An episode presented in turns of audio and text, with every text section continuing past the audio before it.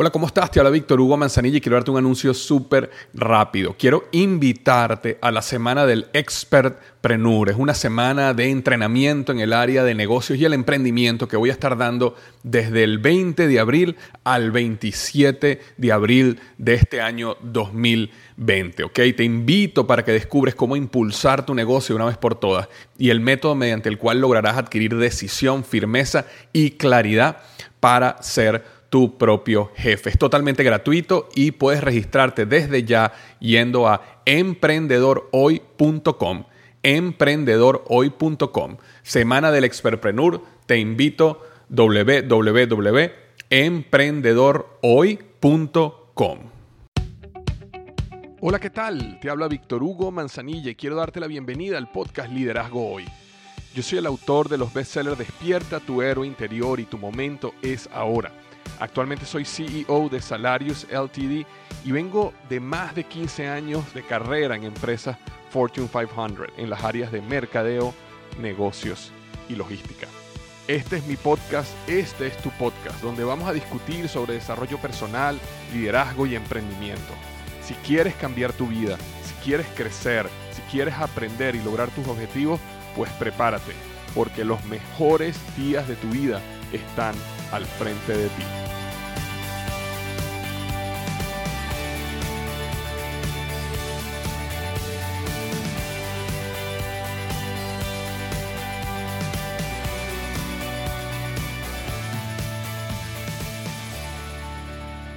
Hola, ¿qué tal? Bienvenido al episodio número 175, 175 del podcast Liderazgo Hoy.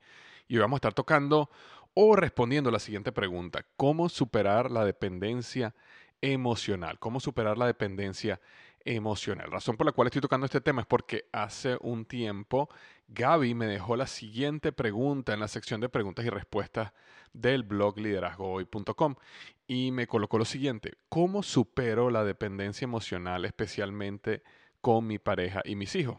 Pregunta sencilla y al punto, ¿cómo superar la dependencia emocional especialmente con mi pareja y mis hijos. Y aprovecho para decirte que si tienes alguna pregunta y quieres que sea respondida en el podcast, simplemente tienes que ir a liderazgohoy.com barra diagonal pregunta, ¿ok? liderazgohoy.com barra diagonal pregunta.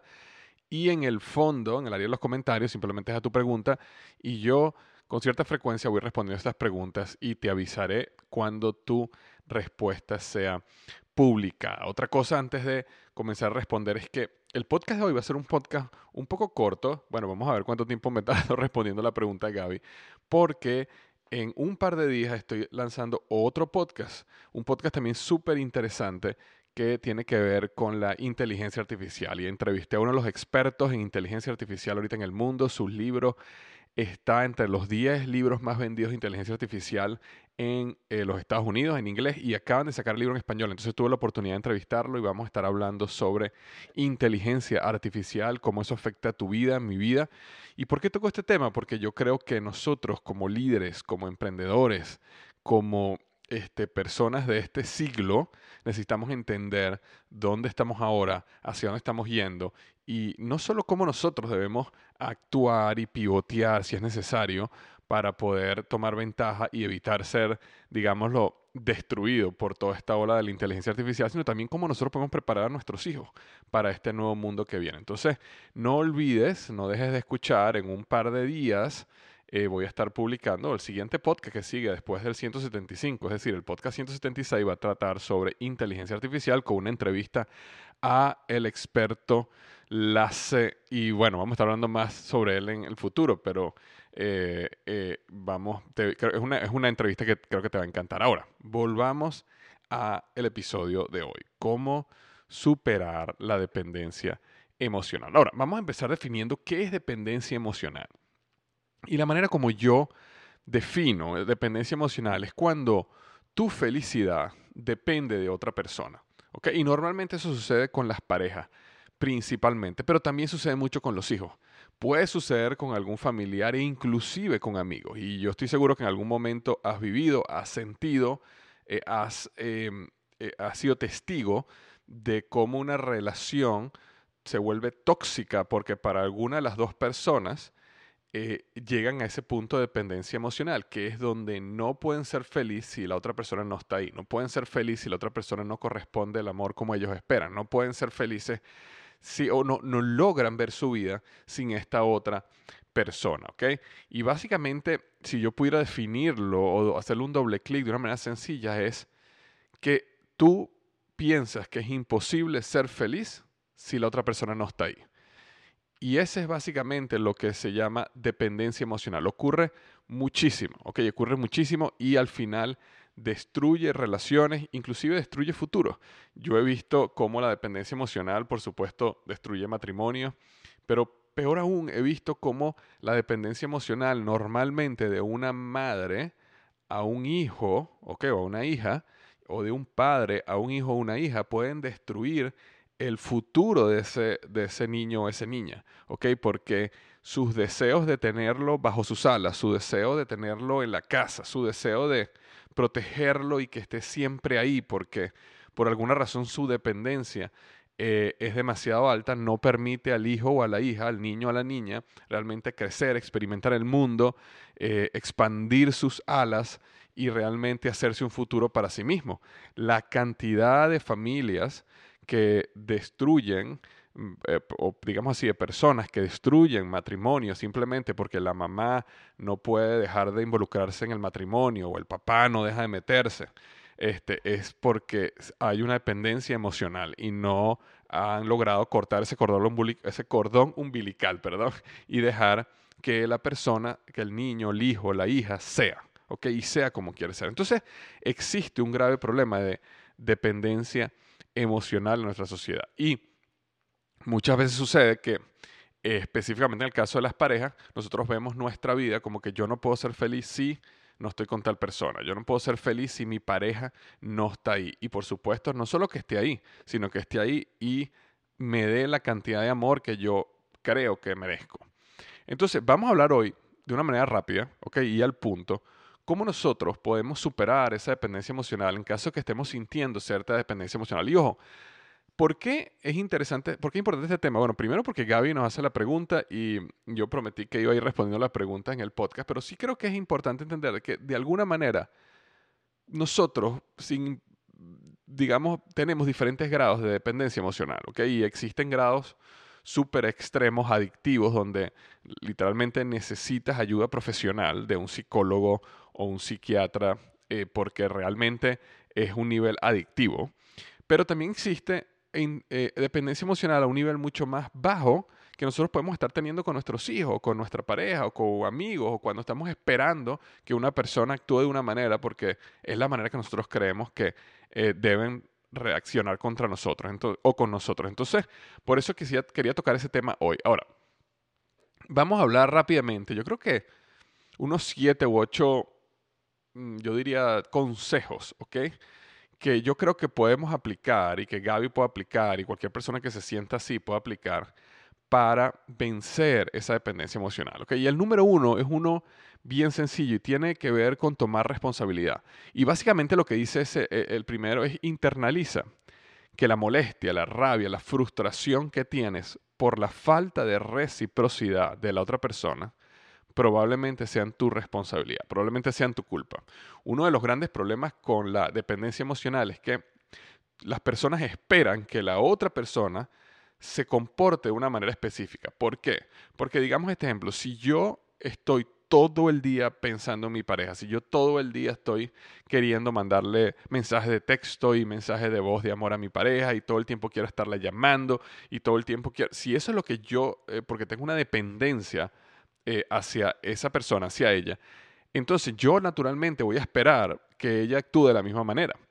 Y entonces, como la dependencia es mía y no es de ella, entonces, como ella no va a, reaccionar de la misma manera, entonces digo, oye, si yo te mando, no sé, 12 textos en el día y tú nada más me mandas dos, entonces esa molestia y esa frustración no es porque la otra persona no es amorosa, sino que la otra persona no tiene una dependencia y la dependencia la tengo yo.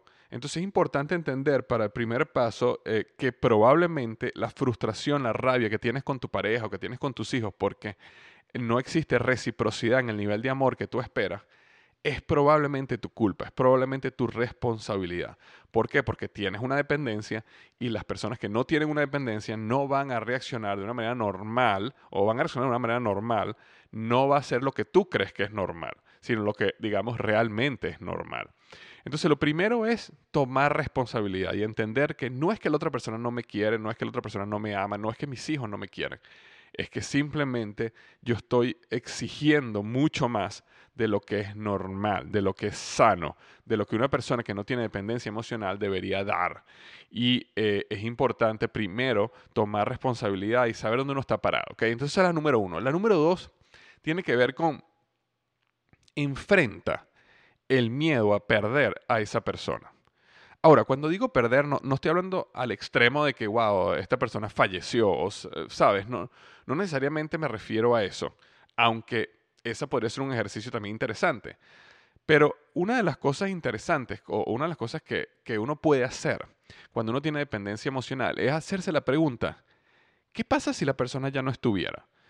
Bien sea porque digamos que, digamos que tienes una dependencia emocional a tus hijos y digamos que tus hijos deciden estudiar en otra universidad que queda a, no sé, 16 horas manejando de tu casa, en otro país.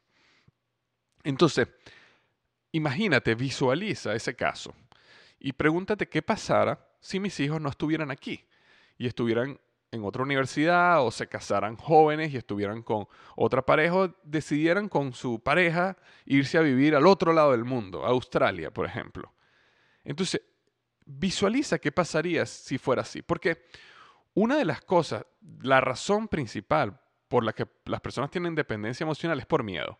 Y es básicamente el miedo a perder a esa persona.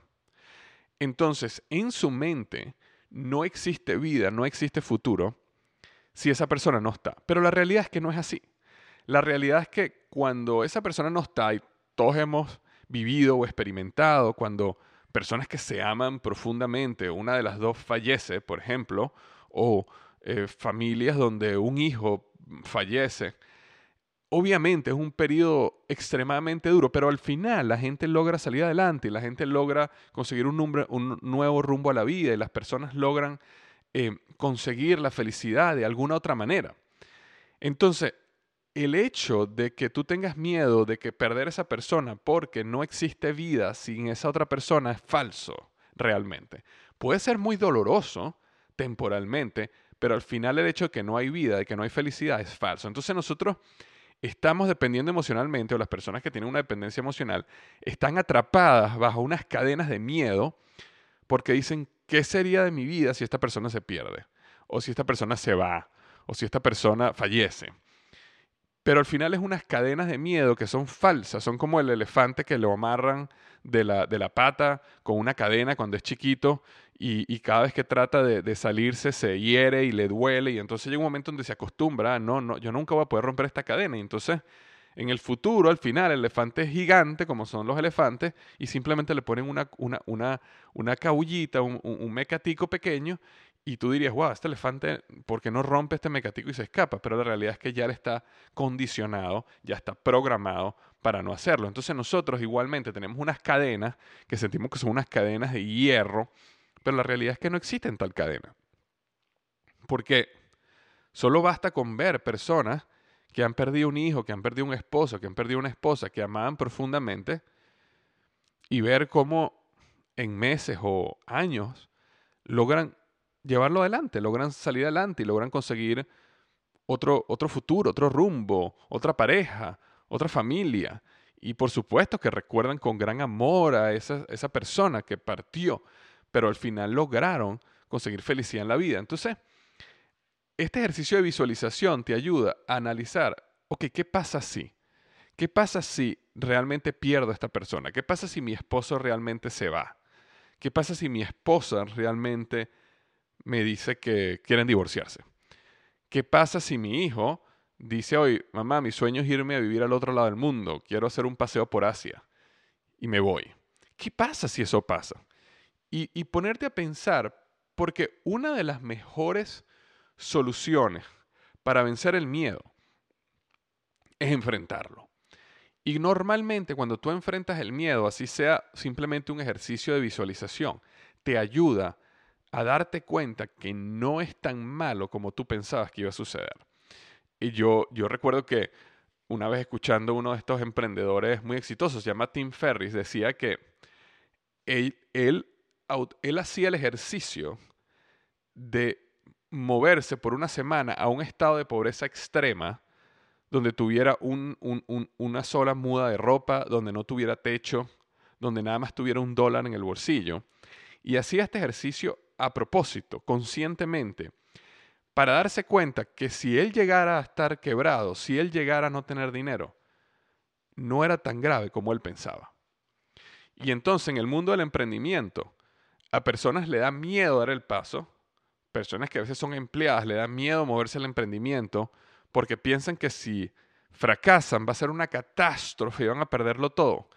Pero la manera como Tim Ferry específicamente manejaba eso era, yo una semana voy a vivir con un dólar, voy a vivir con una sola muda de ropa, voy a vivir en la calle y luego de una semana me doy cuenta de que no es tan horrible que yo podría salir adelante otra vez y entonces logra a un nivel psicológico vencer el miedo al fracaso. Entonces, de la misma manera, enfrentar el miedo, así sea visualizando, en este caso, te ayuda a ti a darte cuenta que si llegara a pasar, aunque fuera muy doloroso, no es algo debido a muerte, no es algo que te va a llevar al suicidio, no es algo que acabó con tu vida, no es algo que no te va a permitir salir adelante y conseguir un nuevo rumbo. ¿Ok? Entonces, el número dos es enfrenta el miedo, enfrenta el miedo. Y esto es un ejercicio que no solo funciona para la dependencia emocional, sino cualquier cosa que tú tengas miedo en la vida. Tómate el tiempo de pensar cuál es el peor escenario. Y cuando llegas a ese peor escenario, trata de descifrar cuál es el plan para salir de ese peor escenario. Y eso te va a llevar a un nivel de paz y tranquilidad que la ansiedad, la depresión, la tristeza te tenía atrapado. Ok, yo, yo recuerdo que yo cuando monté una vez una tienda de celulares en Venezuela, eh, tenía un problema, unos problemas gravísimos con la junta de condominio y no me estaban dejando instalar una antena que yo necesitaba para eh, la operación del local y no me querían dejar acceso a la azotea. Y ya yo había invertido una gran cantidad de dinero que me habían prestado. Y yo me acuerdo que eh, la ansiedad me estaba carcomiendo, estaba súper, no podía dormir. Realmente fue una época súper oscura. Pero me acuerdo que un momento yo me puse a pensar y dije, bueno, ¿qué sería lo peor que pasara? Vamos a suponer que no me dieran acceso a la terraza y no puedo instalar la antena que necesito. Ok, perdí todo. ¿Cuánto perdí la inversión? Y en una, en una, en una hoja puse, que este es todo el dinero que perdí de este dinero que perdí, debo el 80%, básicamente. Entonces debo tanto dinero. Y me acuerdo que en ese momento dije, bueno, yo podría vender mi carro, yo podría sacar un dinero que tengo en mi cuenta y yo podría pagar esa deuda. Bueno, tendría que utilizar transporte público por un tiempo, pero poco a poco ahorraría, podría sacar un nuevo carro y a lo mejor en un año estaría otra vez donde estoy ahora. Y entonces ese análisis y esa situación mental, ese ejercicio mental me ayudó a mí a decir, ok, esto no es debido a muerte. Esto es una cuestión que a lo mejor, bueno, me quedo sin carro por un año y ya en un año vuelvo a tener un carro y bueno, puedo volverme a levantar. Pero me ayudó a crear un plan y me ayudó a disminuir los niveles de ansiedad y de miedo. Y al final, gracias a Dios, salió bien y no tuve que caer nunca en ese problema. El problema se solucionó, pero eso me ayudó a mí a manejar el temor, la ansiedad y esos problemas emocionales que también puedes hacer cuando tienes una dependencia emocional. el número tres es el siguiente. Pasa tiempo sola o solo hasta que disfrutes pasar tiempo contigo mismo. Una, una de las razones, por ejemplo, que yo he visto mucho la dependencia emocional con los hijos o con un hijo en particular, sucede, y no siempre sucede así, pero lo he visto mucho, cuando la pareja no quiere estar sola. Es decir, cuando la pareja ya no quiere estar uno con el otro. Entonces, normalmente lo que sucede es que eh, el hombre o la mujer, el que, el que trabaja, asumiendo que uno de los dos trabaja y el otro está en casa, digamos, el hombre trabaja y entonces el hombre se enfoca, hiperenfoca en su trabajo, en su carrera, en crecer, en trabajar. ¿Por qué? Porque él está consiguiendo su llenura por ese camino. Y digamos que la mujer se queda en casa y la mujer busca su llenura en el hijo o en la hija y se aboca completamente a ese niño o a esa niña. Entonces, ambos están completamente separados y desconectados de una manera emocional uno está muy enfocado en el trabajo y el otro está completamente enfocado en el hijo, digamos, o en la hija, y genera una dependencia emocional donde su, su, felicidad solo sucede cuando está con el hijo. Y entonces depende del hijo. Y le aterroriza que el hijo se vaya, porque cuando el hijo se vaya se va a enfrentar a la realidad de que a lo mejor ya no quiere a su esposo, de que a lo mejor está en una relación donde no hay conexión, donde no hay eh, eh, absolutamente ningún nivel de conexión emocional. Entonces, de la misma manera que al esposo lo que quiere es estar en la oficina todo el tiempo y le aterra tener días libres porque dice, uy, yo no quiero pasar una semana en la casa eh, con, con, mi esposa donde no tengo ningún tipo de conexión emocional. Entonces, cuando eso sucede, normalmente, ¿qué hace un consejero? Tratar de conseguir cómo ustedes como pareja, sin los hijos, sin el trabajo, ¿verdad? Pueden empezar a disfrutar pasar tiempo juntos.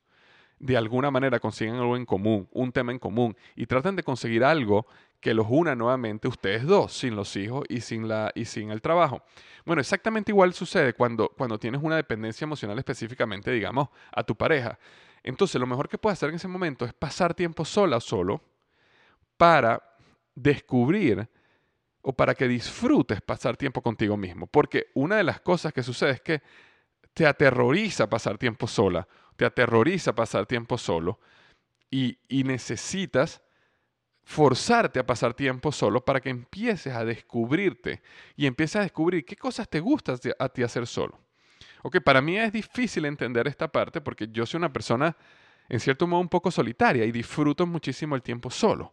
Disfruto leer, disfruto planificar, disfruto, filosofar, yo solo, ¿no? Y nunca le he tenido el miedo a estar solo, pero sí he estado con personas y sí he visto como personas les da miedo estar solo. Y entonces se, se, conectan, se, se, vuelven adictos a personas o cosas o situaciones porque no quieren de ninguna manera estar solo, porque existe algo que les da miedo en ese momento de soledad. Y, pero es importante nuevamente que venzas ese miedo y que te forces a pasar tiempo solo o sola para que descubras qué te gusta de ti, qué te gusta hacer a ti contigo. Y cuando descubras eso, eso te va a ayudar muchísimo. Es ese primer paso que te va a llevar al punto 4, que es busca algo que te apasione a ti. Busca algo que te guste a ti. Ve y abre ese baúl de los olvidos y empieza a recordar qué hacías tú cuando eras niño o niña que te gustaba hacer.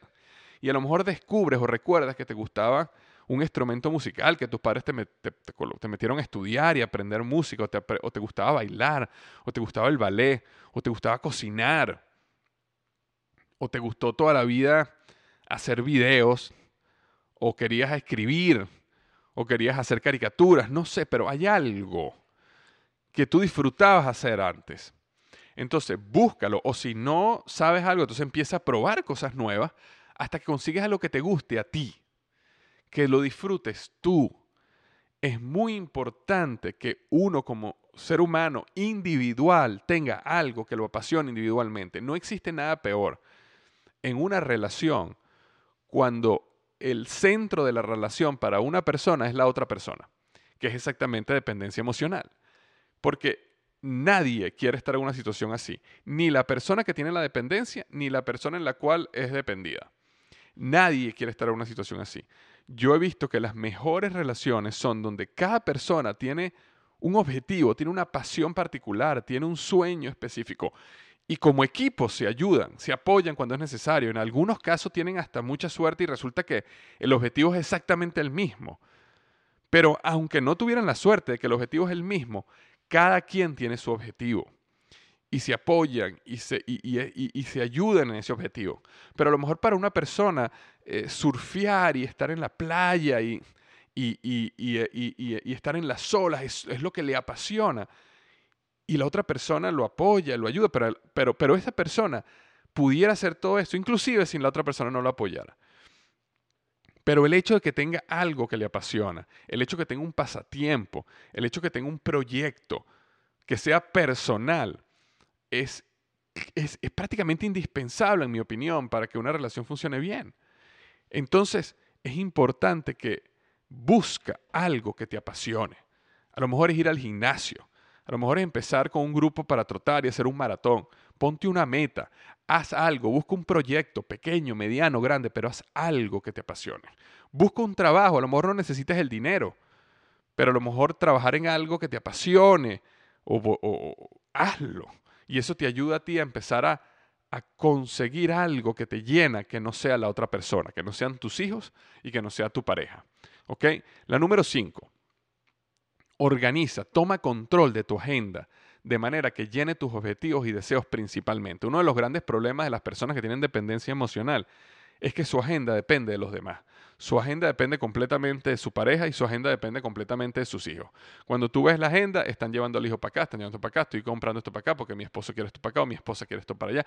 Y toda la agenda de la semana está completamente eh, dedicada a su dependencia. Entonces, toma control de tu agenda. Y como en el punto 4 descubriste algo que te apasiona, llena tu agenda principalmente con tus deseos y con tu pasión y con lo que tú quieres hacer.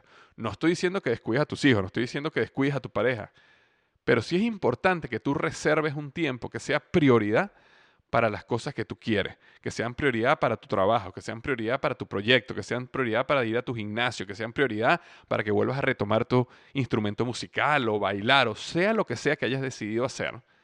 Es importante que tomes control de tu agenda y coloques lo que es para ti principalmente y después lo de los demás.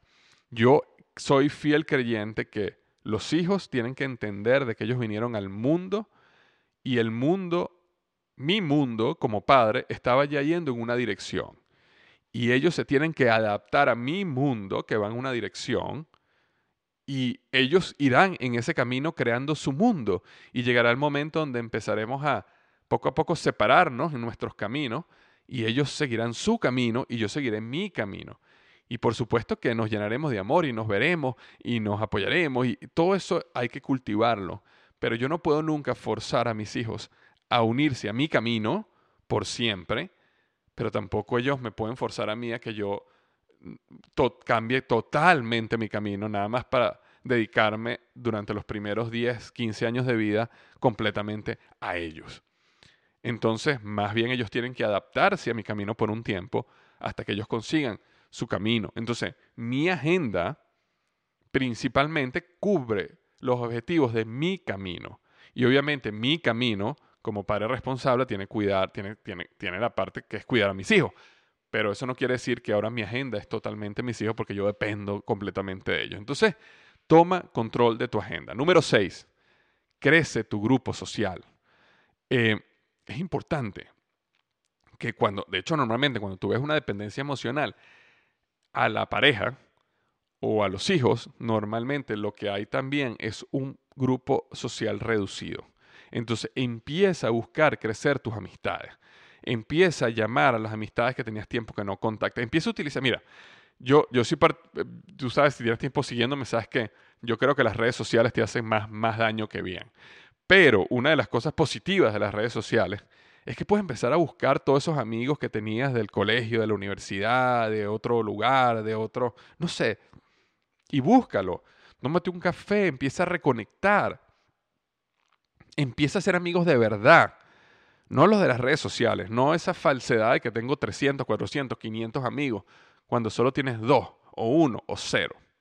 Sino realmente empieza a conectar y empieza a crecer tu grupo social, empieza a salir a hacer algo con ellos y todo conecta, porque cuando tú consigues algo que te apasiona y empiezas a trabajar un nuevo proyecto, empiezas a trabajar, por ejemplo, empiezas a ir al gimnasio o empiezas a reconectar con algún instrumento musical que habías dejado atrás, normalmente empiezas a conectar porque eh, resulta que hay otras personas que también tocan ese instrumento musical, tienes que estar en una clase, eh, tienes que ir a un gimnasio, empiezas a conocer gente y en consecuencia empiezas a crecer tu grupo social. Pero si, por ejemplo, tu eh, pasión es algo que es solitario, que no tiene ningún problema, es importante que proactivamente empieces tú a crecer tu grupo social y empieces a buscar ciertos amigos aquí y allá, donde tú puedas entender estos contactos y empiezas a sentirte más lleno o más llena de otras personas que no sea solamente tu pareja o tus hijos. Y entonces vas a empezar a descubrir que empiezas a disfrutar la vida sin la necesidad de tu esposo o de tus hijos. Y es muy importante que si la dependencia emocional es de tu pareja, no busques, por supuesto, los mismos amigos de tu pareja. No estamos hablando de, que tú empieces a crear un, grupo social donde los dos lo disfrutan, no, porque en ese caso continúas con el problema de que estás conectado ahí, sino empieza tú a crecer un grupo social que sea independiente a tu pareja, independiente a tus hijos y que sea un grupo de amistades que tú empieces a desarrollar y crecer y te empiece a llenar tu vida. ¿Okay? Eh, número siete, haz voluntariado. Si hasta este punto no has resuelto ese problema de dependencia emocional, no hay nada mejor que dar. Ahora, mira, ¿por qué es importante dar? Y te cuento algo. Cuando tú tienes dependencia emocional, la dependencia emocional parte del egoísmo, parte del punto de que estás esperando recibir parte del punto de que tú crees que tu vida no tiene sentido si las otras personas no están ahí para ti. Entonces al final es un parte del egoísmo. Bueno, no hay nada mejor para matar el egoísmo que dar. Entonces, haz voluntariado, es otra opción. Sal allá afuera. Hay, hay, montones de organizaciones que necesitan voluntarios, que necesitan ayuda, que necesitan alguien que vaya ya en las mañanas, en las noches, los fines de semana, a ayudar, a cocinar, a limpiar. Entonces, toma tiempo. Y lo bueno es que cuando tú haces voluntariado, inmediatamente empiezas a crecer tu grupo social, porque el voluntariado normalmente está lleno de otras personas que piensan de esa misma manera y empiezas a crecer tu grupo social y empiezas poco a poco a desarrollar pasión por algo que quizás tienes años que no has hecho, que es dar sin esperar recibir. Entonces, eres dependiente emocionalmente porque estás esperando recibir, ¿ok? Y empiezas a voluntariarte y empiezas a dar. Y el efecto de dar empieza a crear un cortocircuito en tu cabeza y logra empezar a sanar también tu problema de dependencia emocional. Y la número 8, y esta puede ser un poco álgida, pero es importante también tocarla, de que en algunos casos la dependencia emocional, no en todos, por eso quiero ser bien claro y no quiero ser mal interpretado, en algunos casos la, dependencia emocional está conectada con la dependencia financiera. ¿ok? En muchos casos eh, relaciones, estoy hablando específicamente cuando la dependencia tiene que ver con la pareja, muchas veces tiene una conexión financiera. Entonces, si ese no es tu caso, no hay ningún problema. Obvia el punto número 8, pero si ese es tu caso, una de las mejores herramientas o consejos que te puedo dar es independízate financieramente. Cuando tú te independizas financieramente, esto puede ser una mujer o un hombre, pero cuando tú te independizas financieramente, hay una gran parte del temor que muchas veces a nivel subconsciente tenemos que está conectado con la pareja. Es decir, si yo pierdo mi pareja, yo voy a perder el estatus, o voy a perder el dinero, voy a perder la seguridad financiera que tengo. Y eso te lleva a generarte una dependencia a esa persona. Y puedes estar en una relación tóxica donde estás completamente claro o clara de que esa no es la persona para ti que los valores, los principios son completamente opuestos, pero sin embargo, como tienes una dependencia financiera, entonces la confundes con una dependencia emocional, pero porque al final sientes la misma, el mismo sentimiento, que es miedo. En una dependencia emocional tienes miedo a perder, porque tienes miedo a perder el amor, tienes miedo a perder la conexión, tienes miedo a perder el cariño. En una dependencia financiera tienes miedo a perder porque tienes miedo a perder el sostén financiero, este, la estabilidad y al final el sentimiento del miedo es exactamente igual. Es, muy difícil diferenciar el miedo de una o el miedo de otra. Al final uno siente miedo. Entonces, hazte la pregunta si realmente tú tienes dependencia emocional o tienes una dependencia financiera o ambas. Y sea cual sea el caso, es, es un buen eh, consejo de que busques independizarte financieramente. Cuando tú estás independiente financieramente y logras generar un ingreso que en el peor de los casos te sostendría en caso que la relación se acabara, eso te ayuda a ti a pensar diferente, a pararte en tus pies, a realmente tener control de la situación y lograr entonces diferenciar si tu problema es una dependencia financiera o una dependencia emocional. Entonces, esos eran ocho consejos que te puedo dar si estás enfrentando un problema de dependencia emocional. Espero que te haya ayudado. Recuerda eh, algo importante sobre este podcast. Las 3C. Y cuando yo hablo de las 3C, hablo de, primero, comenta. Déjame tu opinión acerca del podcast. ¿Existe alguna opinión? ¿Estás de acuerdo, en desacuerdo? ¿Hay algo que agregar a lo que yo he dicho? eh, tienes algún testimonio que quieras contar, ayuda y sé parte de la comunidad. Comenta en el área de comentarios del podcast o del blog. Número dos, este, comparte. Estoy seguro que conoces personas, segurísimo, específicamente en este caso, que tienen un problema de dependencia emocional. Un problema de dependencia emocional con su pareja, con sus hijos, con un amigo, con alguien. Entonces, eh, muéstrales este podcast, envíaselos, mándales un email, llámalos por teléfono, coméntales, simplemente dale, dale eh, compartir en Facebook, en Twitter, donde estés. Y ayúdame a eh, distribuir este contenido a más y más personas. Y la número tres, la tercera C es crea. Es decir, no simplemente consumas este contenido, sino crea algo grande para tu vida. Algo que hablamos hoy, aplícalo en tu vida para que tu vida sea mejor que, que si no hubieras escuchado este episodio, ¿ok? Recuerda que en pocos días voy a estar publicando el episodio de inteligencia emocional, no te lo vayas, no inteligencia emocional, perdón, inteligencia artificial. No te lo vayas a perder, te mando un abrazo y recuerda que los mejores días de tu vida están al frente de ti.